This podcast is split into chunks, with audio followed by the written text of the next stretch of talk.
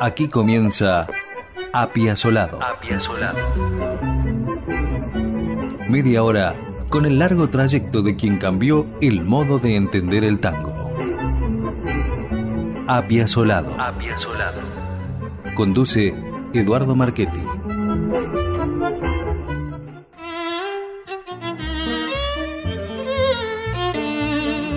Piazzolla no sabía mucho de música clásica, pero lo que sabía le alcanzaba para escribir gran música popular.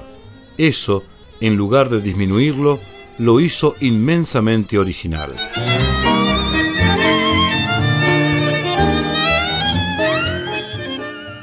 Lo antedicho no pertenece a una idea o una convicción de este presentador.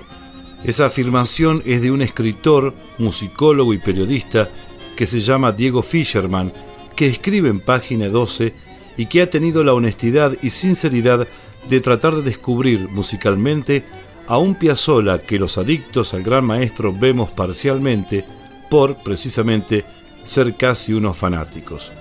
Sin embargo, en el caso personal de este presentador, la revelación de Fisherman no ha modificado la predilección que tiene sobre Astor Piazzolla. Al contrario, como dice este crítico musical, le ha hecho descubrir en el bandoneonista más condiciones de creador de las que tenía o de las que sospechaba.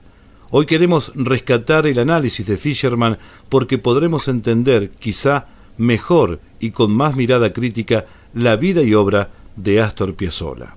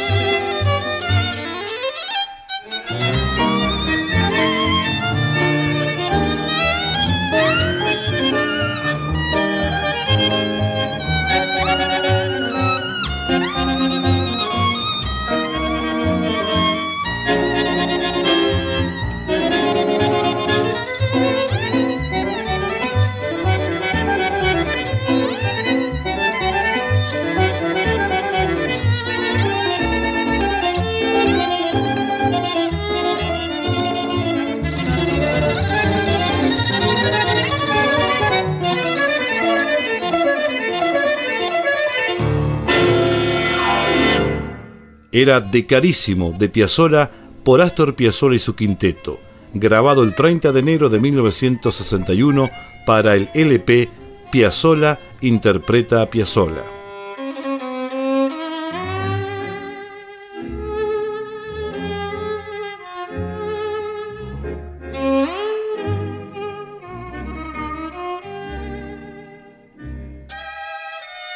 Diego Fischerman, además de todo lo dicho, participó recientemente como editor de la excepcional y reciente edición crítica de la obra musical de Astor Piazzolla, que a un precio realmente accesible, Sony BMG acaba de distribuir en Argentina. Este programa también se ha nutrido de esa edición.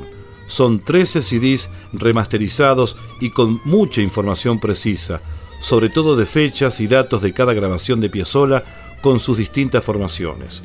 Lo que hoy rescatamos es una entrevista concedida a la revista de cultura Eñe de Clarín en su edición del 19 de noviembre de 2005. Fisherman señala que la idea de esta edición crítica surgió teniendo en cuenta que Piazzolla nunca vendió como debería haber vendido, y eso generó un círculo vicioso. Como no vendía, se lo editaba mal, y como se lo editaba mal, no vendía. En aquellas épocas, las ediciones de sus discos se hicieron pensando que el único comprador posible era el que llegaba a una disquería sin mucha idea o de algún despistado que compraba un disco al azar para ambientar musicalmente su casa.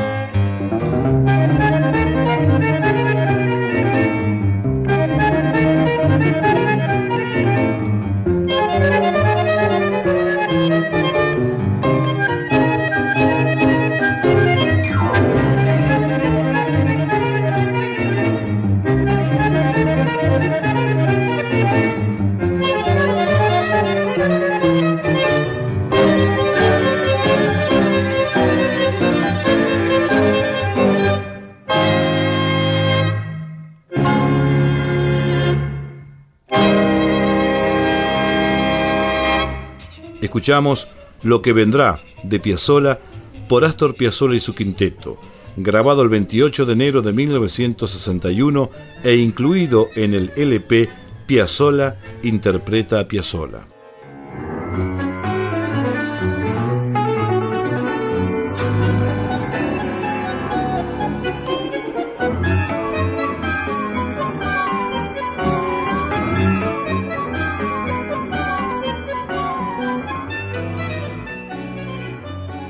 En otro tramo de la entrevista con Eñe, Diego Fischerman enfoca su crítica sobre varias biografías de Piazzolla, aunque rescata como valorables para esta reciente colección de obras de Astor las escritas por Natalio Gorín y Carlos Curi, y da una explicación interesante sobre las imprecisiones de algunas biografías. Dice, se reproducen las fechas y los datos que están circulando, pero esos datos provienen casi siempre del propio Piazzolla. Sin embargo, la primera persona es la menos confiable, no por ánimo de mentir, sino porque uno no suele acordarse con precisión de cosas que después, para la historia, serán fundamentales. Por ejemplo, en una biografía de Alberto Sperati, editada en 1968, Piazzolla decía haber escuchado al octeto de Jerry Mulligan en París en 1955 y haber tomado de ahí la idea de su propio octeto. Mulligan, dice Fisherman, nunca tuvo un octeto y ese año en París tocó con un conjunto que no tenía guitarra eléctrica. Con el tiempo, datos erróneos como ese suelen pasar a ser oficiales y todos, aún el propio Piazzolla, no hicieron otra cosa que repetirlos.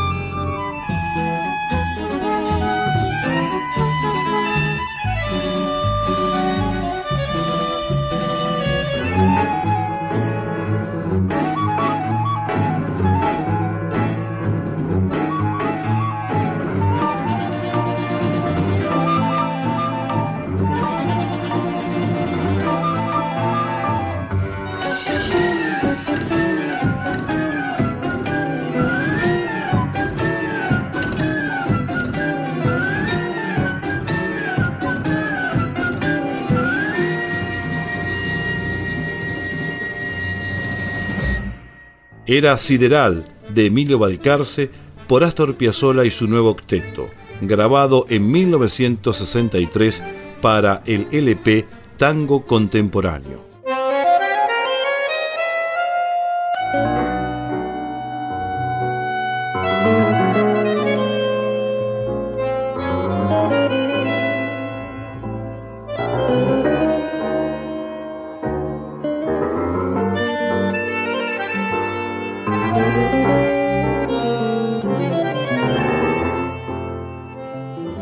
Seguimos con la entrevista concedida por Diego Fisherman a la revista Eñe en noviembre de 2005, donde pone las cosas en su lugar en relación a la condición creadora de Piazzolla y a sus estudios.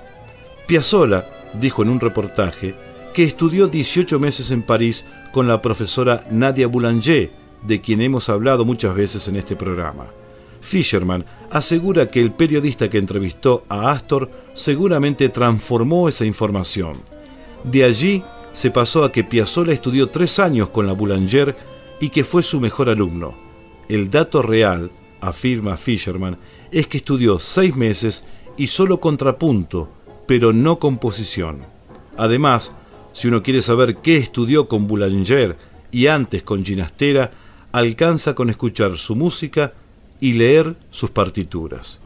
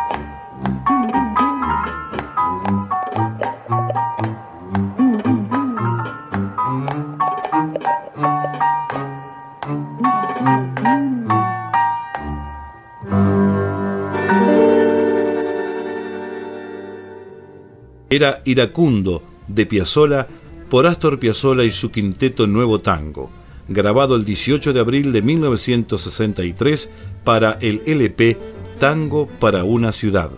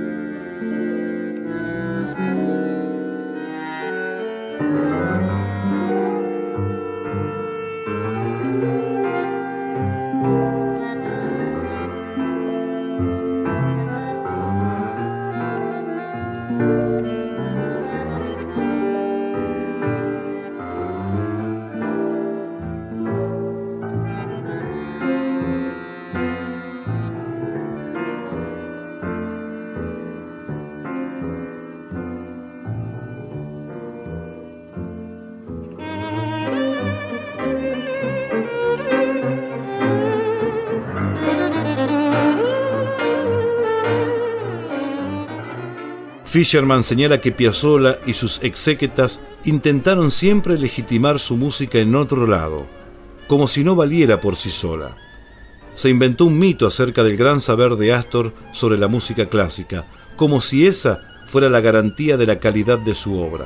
Lo cierto es que Piazzolla no sabía mucho de música clásica, pero lo que sabía le alcanzaba para escribir gran música popular. Eso, en lugar de disminuirlo, lo hizo inmensamente original. Y agregamos nosotros, cualquier semejanza de alguno de nosotros, los seres vivos, con todo esto, es pura casualidad.